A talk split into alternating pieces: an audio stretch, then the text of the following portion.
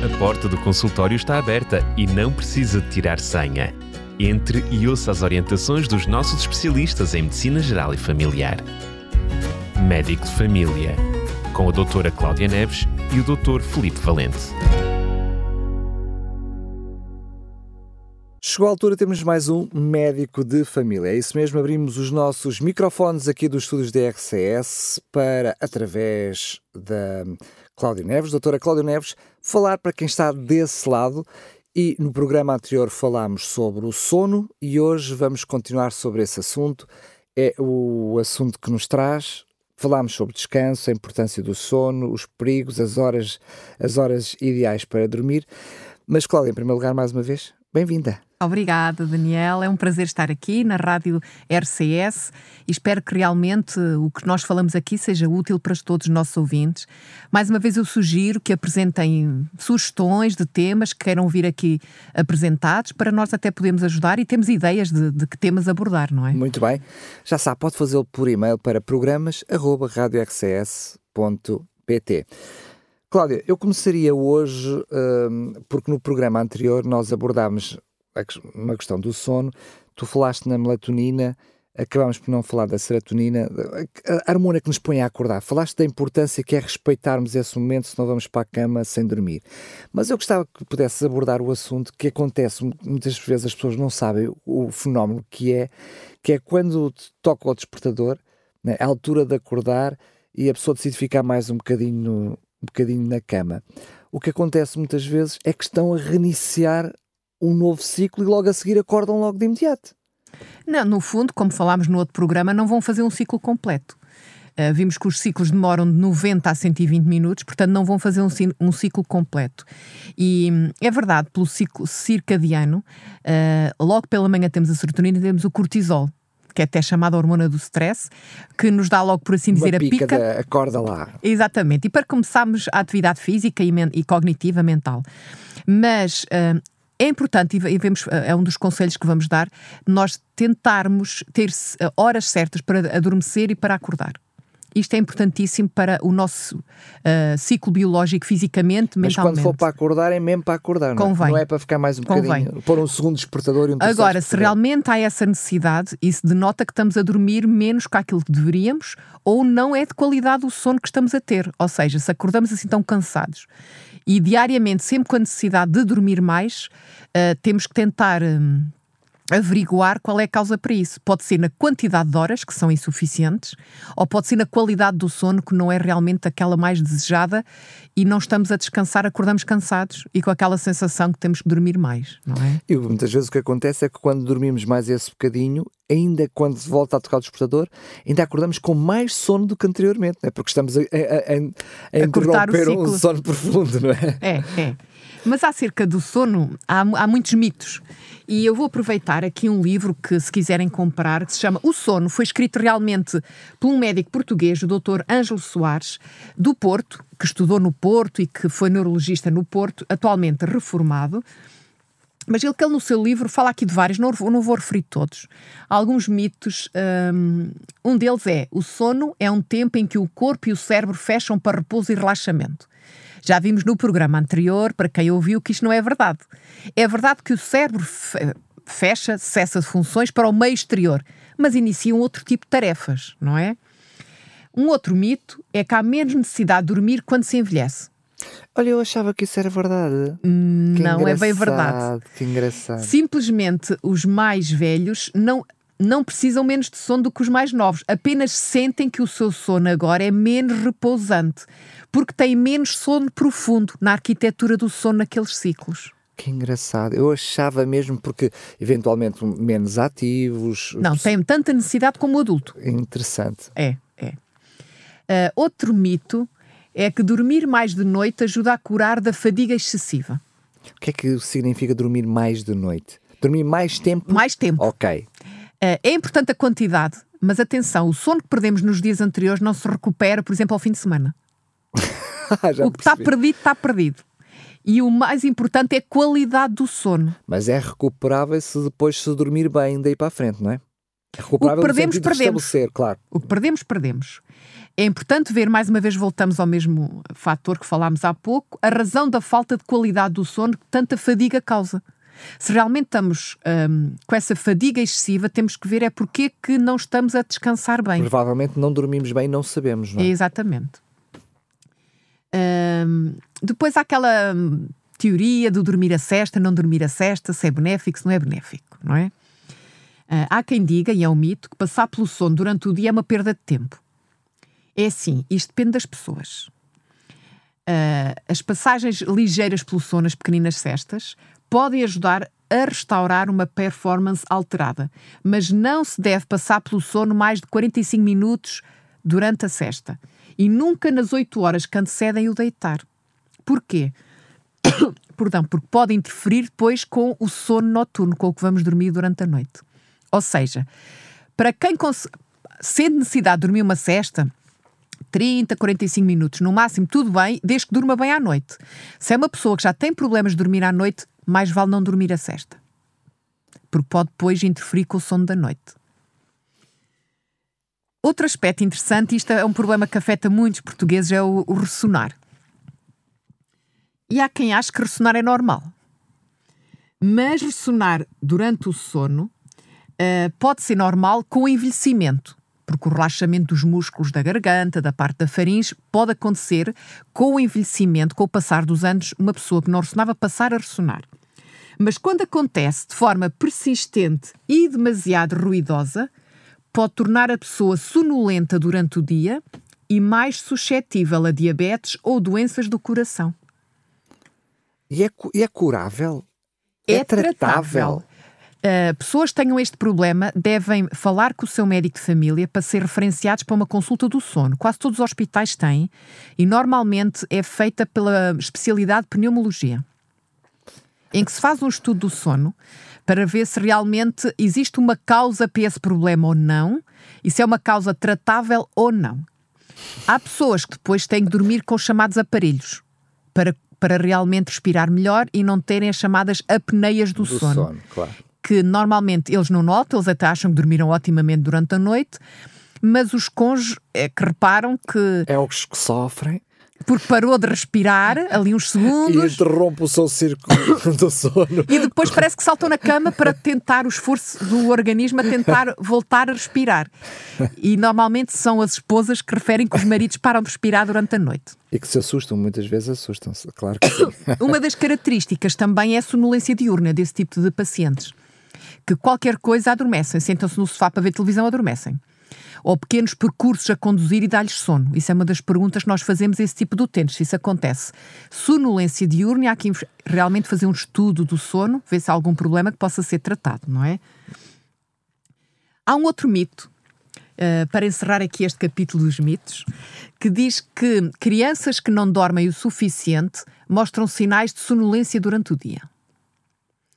Ao contrário dos adultos, as crianças que não dormem o suficiente à noite ficam mais ativas do que o normal, ficam Olha. elétricas Ele também estou a ser apanhado na curva esse. e têm dificuldade em estar atentas e a comportar-se adequadamente, sendo muitas vezes mal diagnosticadas de hiperativas. Simplesmente estão a dormir pouco ou mal. Pronto, então quando nós vemos Portam-se pior, essas não crianças mal obedecem. educadas, dizem, olha, o teu, teu mal é sono, vai mas é dormir. Muito importante o deitar cedo. Olha, é? fantástico, fantástico. É. Interessante, interessante. Foi- olha, eu, pelo menos em dois deles eu era eu fui sempre acreditei até ao Nesses dia de hoje. Sim. E vimos aqui um aspecto interessante que o ressonar ah, pode até interferir, aumentar o risco de doenças cardíacas e de diabetes. E temos isto cada vez mais frequente em portugueses. Ah, ter um sono de qualidade e na quantidade adequada pode evitar doenças como, ouve bem, e acho que vamos admirar muitos ouvintes também, obesidade, diabetes, hipertensão arterial, as doenças cardiovasculares em geral, que já aqui falámos neste nestes programas, e a depressão. Isto porquê? Porque quando dormirmos, o nosso organismo ativa inúmeras funções fundamentais para o seu equilíbrio geral. Por exemplo, é durante o sono que o nosso cérebro regula a temperatura corporal. É durante o sono que os músculos são relaxados. E Cada um de nós já teve aquela sensação de uma dor nas costas ou nos ombros ou na região lombar, aquela sensação de músculos contraídos, uma contratura muscular. Vamos fazer uma boa noite de sono e quando acordamos já não temos essa dor, porque durante o nosso sono os músculos foram relaxados. É durante o sono que a nossa memória é fortalecida, organizada, como já vimos, é fortalecido o nosso sistema imunitário, já vamos falar disso também neste programa, e são segregadas hormonas, como por exemplo a insulina, importantíssima para o controle da glicose, do açúcar no sangue, e a leptina, que é chamada a hormona da saciedade. Um, ou seja, quando nós dormimos pouco, temos menos leptina temos mais fome. Por isso é que as pessoas que estão habituadas a fazer noitadas têm necessidade a determinada altura, sobretudo se passar o, o, o, tal relógio de ir para a cama, a seguir tem, passado pouco tempo têm fome. É, é por, esse, por, por esse, É uma das razões. razões. Diminui a quantidade da tal leptina, que é a hormona da saciedade. Exatamente. Ou seja, mais facilmente temos fome, porque essa hormona não dá sinal que não precisamos de comer. E tem um outro fator, claro, estamos acordados, o organismo está a, a, a ser estimulado a um esforço extra, vai necessitar de mais energia. E há ainda um terceiro fator, estou-me agora aqui a lembrar, por exemplo, normalmente, se for, por exemplo, em atividades lúdicas como ver um filme, internet, jogos, televisão, estamos distraídos e temos a tendência para comer maior quantidade quando estamos distraídos. Um, e vemos aqui então como a privação do sono tem interferência na nossa saúde física também. Um, a Associação Americana de Cardiologia publicou na sua revista um estudo que foi feito em Espanha, no Centro Nacional de Pesquisas Cardiovasculares. E diz que problema, pessoas com problemas com o sono podem ter mais 34% do risco cardiovascular. Ou seja, 34%. Ter um sono conturbado ou dormir menos de 6 horas por noite pode ser tão prejudicial para as nossas artérias como o tabaco. E já falámos aqui Fogo. das doenças cardiovasculares, que o tabaco é um dos principais fatores para contribuir para a aterosclerose, o entupimento das artérias. Vemos aqui que estar constantemente a dormir mal ou pouco é um fator quase tão importante como isso. Aumenta o risco cardiovascular. Impressionante. E com base numa amostra de 4 mil pessoas, sem histórico de doenças cardíacas e cuja média de idades rondou os 46 anos, relacionou-se a qualidade do sono com o risco de sofrer um AVC, um acidente vascular cerebral, ou uma paragem cardíaca. Durante uma semana, o que é que eles fizeram? Colocar os participantes a dormir com um dispositivo que mede continuamente os movimentos enquanto se dorme, analisando assim a qualidade do sono. Quem mexe muito não está a descansar muito bem. Quanto mais os participantes no, traba no trabalho de campo se movimentavam ou acordavam durante as diferentes fases do sono, pior eram os indicadores sobre a qualidade do sono. Então, o que é que eles, estes investigadores concluíram? Que as pessoas que dormem menos de 6 horas têm uma probabilidade de 27% de ter aterosclerose, a tal acumulação de placas nas artérias, responsáveis pelas doenças cardiovasculares, relativamente aos que dormem entre 7 a 8 horas. Para aqueles que têm interrupções do sono e que se movimentam muito durante a noite, a probabilidade é os tais 34%, que este estudo mostrou em termos de conclusão relativamente aos que dormem contínua e tranquilamente. Além do risco de sofrer um ataque cardíaco, a acumulação de placas nas artérias é ainda responsável por problemas digestivos, má circulação, o que leva à dormência e à dor nas extremidades do nosso corpo. Mais estudos comprovam então a relação entre a importância do sono e a nossa saúde física. Depois temos também as chamadas doenças mentais neurológicas, a demência que cada vez se fala mais e cada vez é mais frequente no mundo e também no nosso país. Um estudo realizado pela Fundação Pascoal Maragall, em Espanha, em 2019, que se especializa sobretudo na investigação da demência de Alzheimer. Alzheimer é um tipo de demência, há muitos tipos de demência. Eles indicaram, um, chegaram a uma conclusão nesse estudo que a privação de sono pode provocar o desenvolvimento desta doença neurológica, Alzheimer. Claro que, apesar das insónias constituírem um fator de risco, não causam só por si a doença. Não vamos todos pensar que temos problemas de sono que vamos ter a demência, não é? De Alzheimer. Temos que pensar é que tem a ver com probabilidade. Exatamente, aumenta a probabilidade. Não é?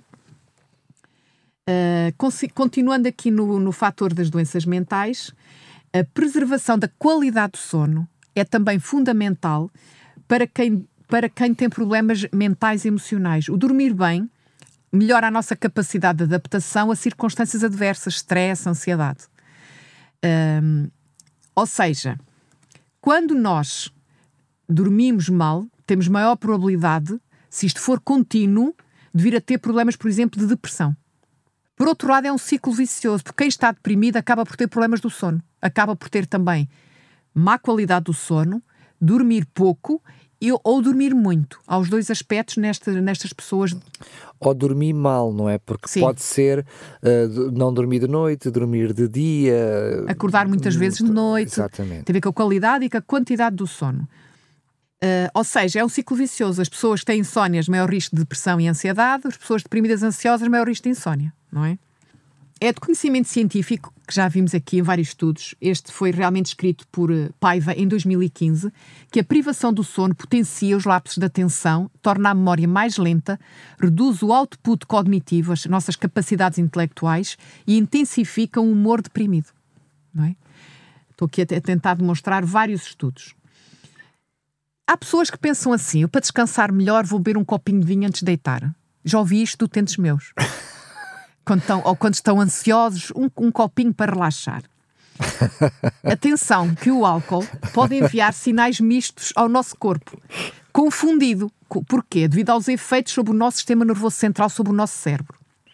Ou seja, quando nós ingerimos bebidas alcoólicas, poderemos, num in, momento inicial, sentirmos incrivelmente sonolentos e no momento seguinte estarmos completamente acordados. Esta sonolência é uma característica do álcool, enquanto depressor, que nos faz sentir cansados. Contudo, esta sensação de cansaço não é pronúncio de uma boa noite de sono. Porque, mesmo que tenha ingerido só uma bebida alcoólica e sinta que está a adormecer até relativamente depressa, é provável que o seu sono não dure muito tempo, não é de qualidade. Mas eh, ajuda-me a entender eu não, como não bebo álcool, não consigo ter uh, sequer um, uma forma de experiência do, do, que vou perguntar. Por isso é que uh, ainda é mais pertinente a pergunta.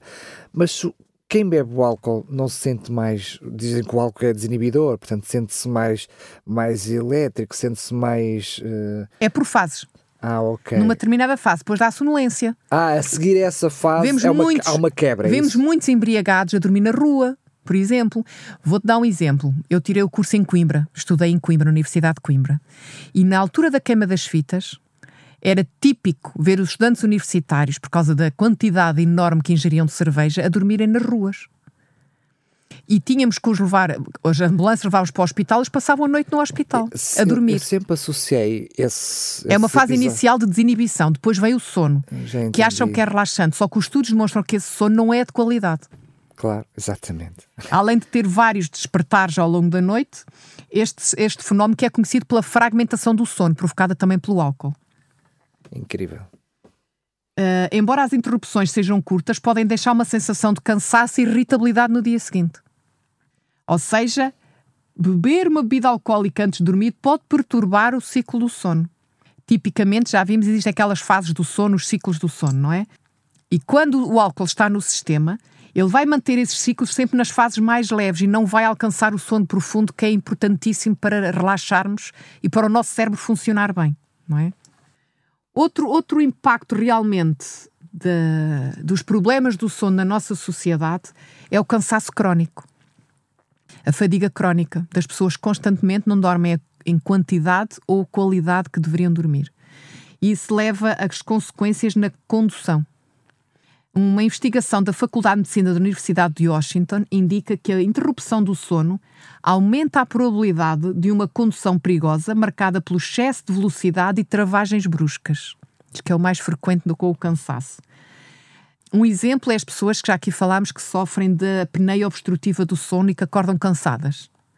Independentemente do número de horas que dormem, uh, eles tentam realmente ir conduzir, mas isso vai interferir com a sua capacidade de estar atentos vai interferir com a sua condução. E diz que hum, o Centro de Medicina da Universidade de Washington, um professor de neurologia, Brandley Lucy, ele diz que a percentagem de adultos norte-americanos com apneias ligeiras do sono é de 30 a 50%. 30 a 50%. A apneia ligeira, claro. E as pessoas com mais de 65 anos são os condutores normalmente mais responsáveis. Têm noção das suas limitações, obedecem aos limites de velocidade, conduzem de forma defensiva, evitam conduzir à noite, com mau tempo em locais desconhecidos. Mas as mudanças com o avançar da idade, como a deterioração da visão, os reflexos mais lentos, a dificuldade em dormir, podem prejudicar estes hábitos mais seguros. Eles têm, tentam ter bons hábitos em termos de condução, só que as próprias limitações da idade tornam esta condução mais perigosa. E os adultos mais velhos, como já falámos, são mais propensos a ter estas apneias obstrutivas do sono e mais suscetíveis a ferimentos graves no acidente automóvel. Os resultados do estudo sugerem que o rastreio para este distúrbio do sono e o respectivo tratamento, se necessário, podem ajudar na condução segura. Isto está realmente publicado na Associação Portuguesa do Sono. Uh, este, este, investigador, Brandley Lucey, juntou-se a um outro investigador, Ganesh Babu, Babulal, professor de neurologia, para estudar a relação entre a apneia do sono e os comportamentos de condução arriscados. E eles realmente monitorizaram os hábitos de sono e de condução de 96 adultos através de um teste para identificar pessoas com apneia do sono e medir a sua gravidade da apneia. Uh, e neste estudo foi encontrado um aumento de 27% de probabilidade de condução perigosa por cada 8 interrupções da respiração adicionais em cada hora. Espera lá, vou-te pedir por favor que repitas outra vez esses, esses, últimos, esses últimos dados, porque não é total, é por cada uma delas. Eh, as fragmentações do sono? Oito interrupções por cada hora de sono. Por cada hora de sono? Sim, porque é assim: menos de 5 interrupções respiratórias por hora é considerado normal. Ok. É normal em cada um de nós, menos de 5 por hora. Isto é o estudo do sono que se faz para exatamente. saber se a pessoa tem a apneia não, obstrutiva do sono. De 5 a 15 é a apneia ligeira do sono. Ok. 15 a 30 é considerada moderada. E mais de 30 interrupções por hora é a apneia grave do sono. O estudo concluiu que ter Mano, só 8 mais interrupções... Mais de 30 por hora, mais de 30 por hora, estamos a falar... Duas por, por minuto. É verdade, mas há muitas pessoas que têm esse problema. Há anos e que não e que não veem consequências. Ou não, não ainda. Muitas vezes começam a ficar com tensão alta, diabetes, e muitas vezes nós médicos associamos à idade. Muitas vezes a apneia do sono é uma das causas subjacentes, que agrava, aumenta esse risco. Mas com essa hum, periodicidade não é natural que a pessoa não, não note. Portanto, a pessoa sabe, só que convive com isso, é isso? Não, a pessoa não sabe porque ele acorda e não se lembra de nada não se lembra que, que teve essas que teve essas, essas apneias. A pessoa não sabe, normalmente é só quem dorme com a pessoa é que sabe. Exatamente. Nós podemos identificar, imagina alguém que é viúvo ou solteiro, ou que não dorme com ninguém. Podemos identificar como pela sonolência diurna. Pessoas que se vêm queixar que facilmente adormecem. Uh, co, pois, como já mencionaste. Exatamente. É um dos sinais de alerta para fazermos um estudo do sono. Muito bem. Agora, vemos por estes critérios do que é apneia ligeira, moderada ou grave, vimos que realmente a ligeira seria de 5 a 15 apneias por hora.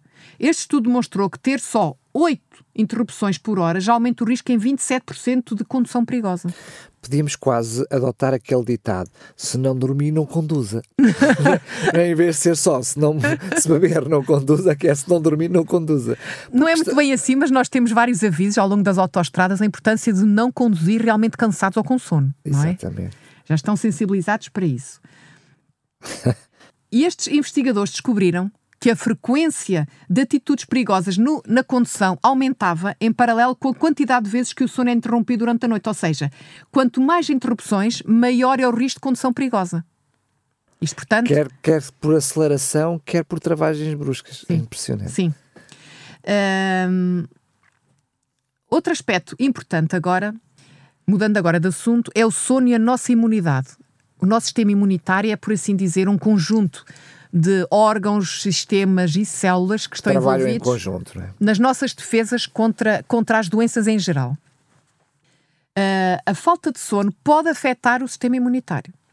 Estudos mostram que pessoas que não dormem com qualidade ou não dormem o suficiente têm maior probabilidade de adoecer após serem expostas a um vírus, como simplesmente o vírus da constipação. A falta de sono também pode afetar a rapidez com que a pessoa recupera depois de estar doente. Durante o sono, o nosso sistema imunitário liberta determinadas substâncias, que são as citocinas, algumas das quais ajudam a promover o sono.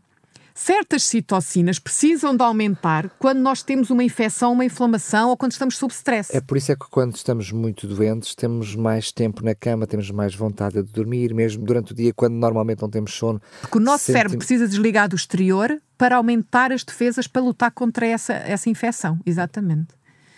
A privação do sono pode diminuir estas tais proteínas citocinas protetoras. Além disso, os anticorpos, umas proteínas que são produzidas por nossos glóbulos brancos para lutar contra inimigos específicos, por assim dizer, uh, e as células que combatem diretamente corpo a corpo com os, os agentes infecciosos são reduzidos durante períodos em que você não dorme o suficiente, em que não dormimos o suficiente.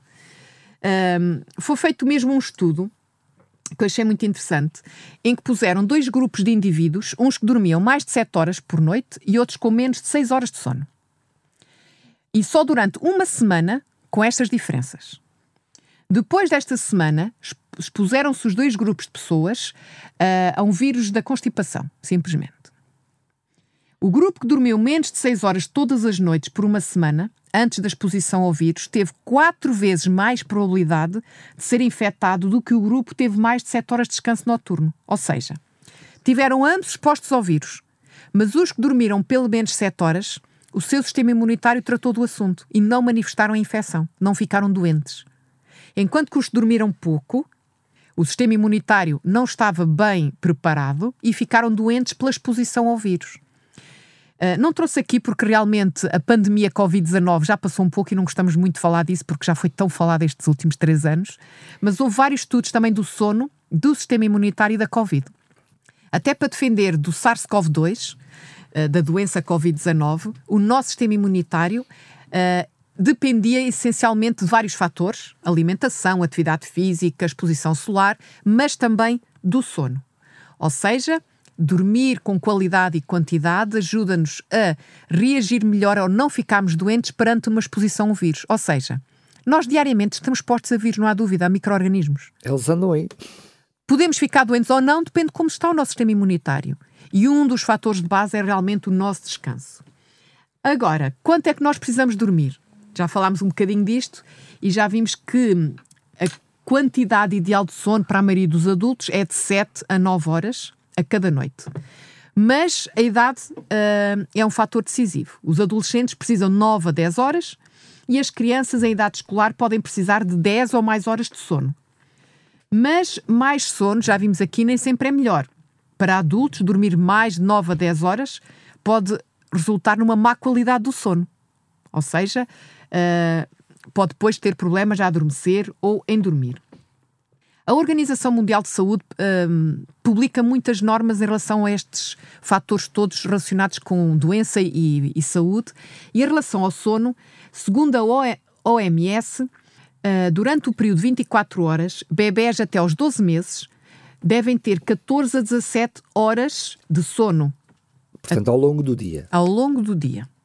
Até aos 3 meses ou 12 a 16 horas, até aos 12 meses de sono de boa qualidade inclui as cestas, claro. Crianças de 1 aos 2 anos devem ter 11 a 14 horas de sono de boa qualidade, incluindo as cestas, e é muito importante os horários regulares de sono e acordar. Deitar e levantar as crianças sempre mais ou menos à mesma hora, e nós adultos também, é importante. Crianças de 3 ou 4 anos de idade, segundo a OMS, como já referimos, devem ter 10 a 13 horas de sono de boa qualidade, que pode incluir as cestas, com horários regulares, mais uma vez, de acordar e adormecer. Agora, Daniel, vamos aqui pegar na parte prática. Vimos todos estes fatores importantes para termos um bom sono. Não há dúvida que o sono é crucial para a nossa saúde. O que fazer para termos um bom sono? Pois essa é, depois do, do que tu disseste ao longo destes dois programas, é a pergunta-chave, não é? É verdade. Uh, há muitos conselhos e muitos, se calhar, as, os nossos ouvintes vão se lembrar logo, não é? Mas, e já falámos aqui ao longo deste programa e do anterior, deitar e levantar sempre à mesma hora, todas as noites é importante, termos ritmos. Desculpa lá, porque tu, uh, não falámos ainda sobre isso. Não sei se, é uma, se lhe chamo teoria, mas enfim, se, se é algo bastante comprovado, mas há uma noção também de que não é só a quantidade de horas que tu dormes, mas o, o, o o momento em que se dorme. Porque, por exemplo, tu falaste na questão da melatonina, uh, sabemos que está ligada à luz solar, uhum. os aparelhos eletrónicos até alteram, uh, temos como alterar a luz para tentar enganar o nosso sono, ou seja, mesmo que nós dormimos as horas que tu indicaste, o momento em que nós as dormimos também é importante. Também é importante. Convém termos o primeiro ciclo do sono, dos tais 90 a 120 minutos, antes da meia-noite. Portanto, estamos a falar em números redondos o limite 10 da noite. É exatamente, para um adulto. Um, é interessante que hum, normalmente temos a tendência a deitar as crianças mais, mais cedo, claro, tem maior necessidade de sono do que o adulto. Mas mesmo em Portugal, como já aqui falámos até no outro programa, as crianças deitam-se muito tarde. E isso vemos quando comparamos com outros países da Europa em que as crianças às 7, 8 estão a dormir. E acordam à mesma hora que as crianças portuguesas, por exemplo. É importante deitar cedo não há dúvida, não é? Claro que temos as exceções dos tais, as pessoas noturnas produzem mais de noite, mas é importante para essas pessoas, mesmo assim, deitar-se antes da meia-noite. E nós já vimos aqui num estudo, pelo menos, em que muitos portugueses deitam-se ou adormecem depois da meia-noite, não é? Exatamente. O problema é que muitas vezes à meia-noite é a hora de ir para a cama, só que depois, se forem para os telemóveis, tablets, televisões, seja o que for. Sim, eu estou a dizer a hora de adormecer. Claro, não é a hora de ir para a cama. Não, não, não, porque é verdade. Também tenho vários utentes na consulta, quando eu pergunto a hora de ir para a cama, eles vão para a cama ver a televisão que está no quarto. Exatamente. Que ainda podem lá estar horas, não é? Uh, é importante realmente não ter uh, ecrãs no quarto, nem ter distrações no quarto. O quarto é o sítio que na nossa mente deve estar associado realmente ao descanso, coisas agradáveis, desligar do dia de trabalho e não ter realmente televisão nem computador no quarto. Não trabalhar no quarto, por exemplo, isto é importante. Outro aspecto importante e que já falámos aqui é quem tem problemas do sono não dormir a cesta. E se, se não tiver problemas do sono e quiser dormir a cesta, não exceder os 45 minutos. E claro, não vamos dormir uma cesta às 6, 7 da tarde, não é? Tem que ser bem no início da tarde. Sim, não se é? não conseguir dormir porque já dormiu, uh, portanto, não é propriamente um problema. uh, claro que devemos evitar os estimulantes do sistema nervoso central que vão realmente interferir com o sono. O álcool, que já aqui falámos, o tabaco, o café, a cafeína, todas as bebidas que tenham cafeína, o chá preto, chá verde, refrigerantes com cafeína e o próprio chocolate. São estimulantes que interferem com o sono. Já Aquele chocolatinho antes de deitar pode interferir com o sono. chocolatinho antes de deitar, maravilha. Uh, porque falaste sobre isso, uh, sabemos que, sobretudo, chás, camomilas, chá de alface, entre outras coisas, são infusões, são ótimo. infusões calmantes. Ótimo. Mas é verdade ou mito que essa bebida quente acaba por ser relaxante e ajuda a dormir melhor? Por exemplo, uh, crescemos a ouvir que o copinho de leite quentinho antes de deitar, que era bom. Essas bebidas quentes realmente são relaxantes, proporcionam um bom sono? De uma forma geral, a bebida quente é relaxante e existem realmente infusões, eh, tisanas, que ajudam a relaxar, é verdade. Mas temos que ver aqui um outro problema, que é, uh, por exemplo, lembro aqui dos idosos que já têm problemas às vezes do sistema urinário e que vão beber uns chá antes de dormir e vão estar toda a noite a levantar-se. Com certeza. E isso vai interferir depois, fragmentar o sono. Claro. Outra questão, uh, o beber o copo de leite antes de deitar. Uh, não podemos esquecer que o leite, quando chega ao nosso estômago, é sólido, coalha. E vai obrigar o nosso aparelho digestivo à digestão, que pode interferir com o sono. Por isso é que um dos conselhos é evitar jantar tarde, uh, evitar comidas pesadas, picantes ou doces. Devemos comer 3 a 4 horas antes de deitar, ou antes de ir dormir, não é? ter uma refeição Mas, ligeira à noite. interromper-te. Eu estou a imaginar alguém que nos está a ouvir neste preciso momento, até está a ir já no seu carrinho para ir para, para casa e pensa, bem, isto é possível.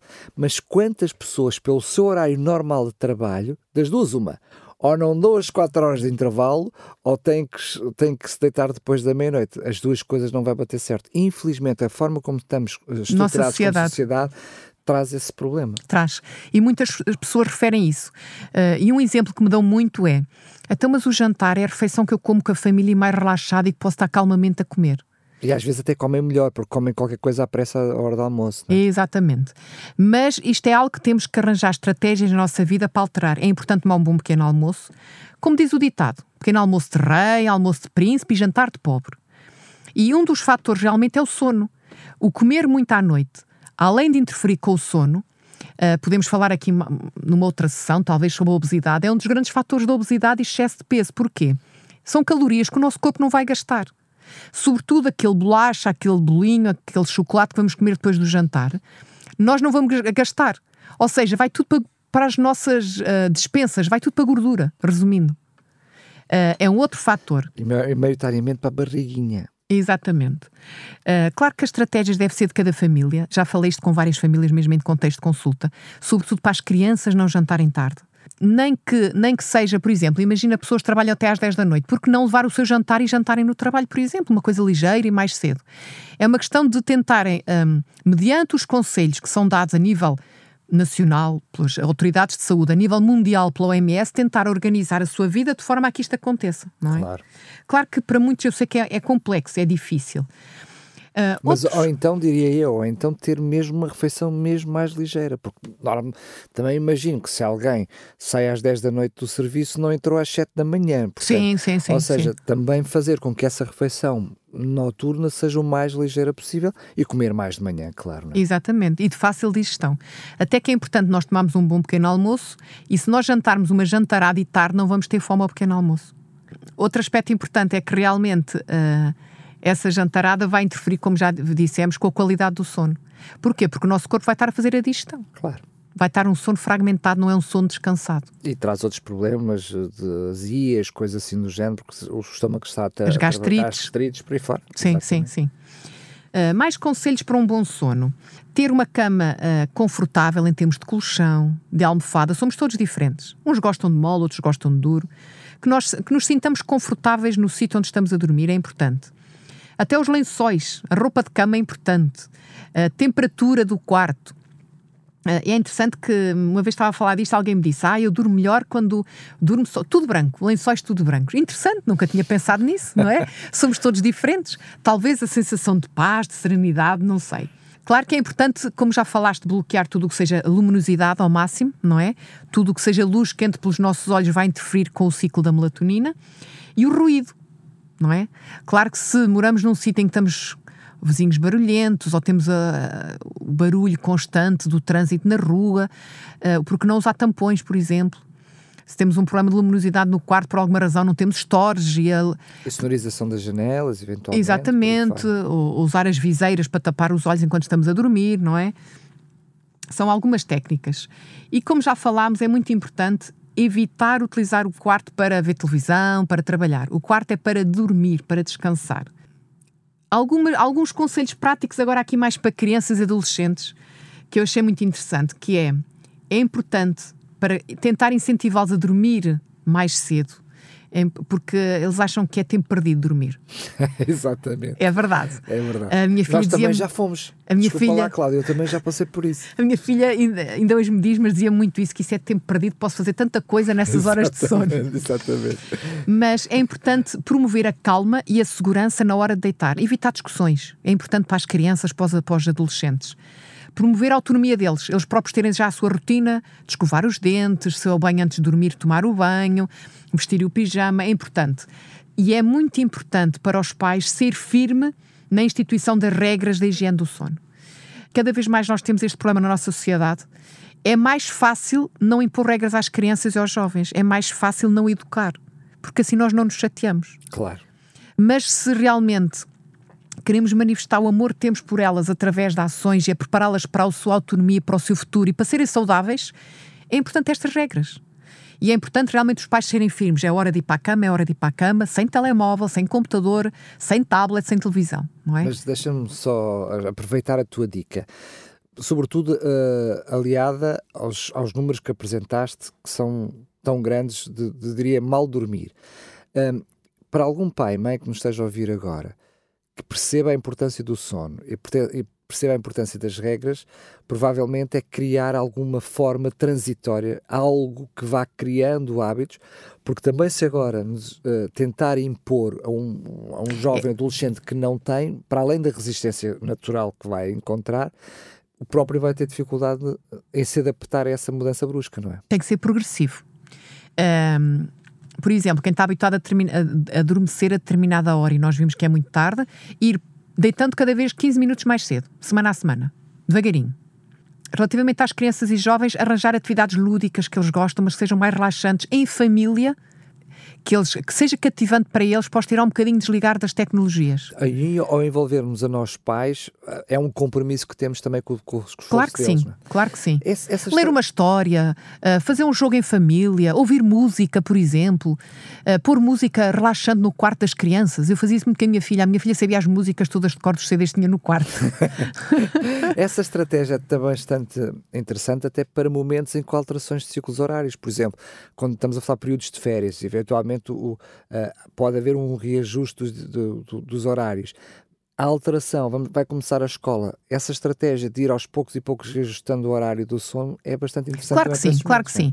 É importante nós sermos firmes, mas não temos que impor, temos que os cativar. Claro. Negociar aos poucos as mudanças progressivas para que realmente cheguemos todos lá a esse compromisso. Mas tem que ser um compromisso da parte dos filhos e dos pais. Também haver alguma coerência com aquilo depois que é. Sim, que é, não é pormos as crianças na cama e nós fazemos na oitava, claro que não. Claro. não é? Porque eles sabem isso, sabem sempre. Não é? Agora, aquela história do tens que ir para a cama porque tu ainda és criança. Ou seja, a, a, coerência do princípio tem que existir da nossa parte. Claro que sim, temos que dar o exemplo. Porque nós sabemos que educamos por palavras, mas o nosso exemplo é a melhor forma de educar os nossos filhos, não é? Claro, claro. Sejam eles crianças, adolescentes ou jovens, não é? Muito bem, Cláudia. Foi um prazer mais uma vez estar aqui na tua consulta, nos, aos microfones da RCS. Lembro mais uma vez quem está desse lado. Se quiser sugerir algum assunto, tenha alguma questão que queira ver, algum mito ou que acha que seja mito, olha, como vimos hoje no programa, pois bem, entre em contato connosco para programas.radiorcs.pt e quer a doutora Cláudia, quer o doutor Filipe Valente terão todo o prazer em poder dar as respostas. Cláudia, mais uma vez, foi um prazer Prazer foi meu, obrigada. Eu é que agradeço, já sabe, desse lado, aproveite hoje, quando chegar a casa, relaxe e durma bem. Até o próximo programa, se Deus quiser. A porta do consultório está aberta e não precisa de tirar senha. Entre e ouça as orientações dos nossos especialistas em Medicina Geral e Familiar. Médico de Família, com a doutora Cláudia Neves e o doutor Felipe Valente.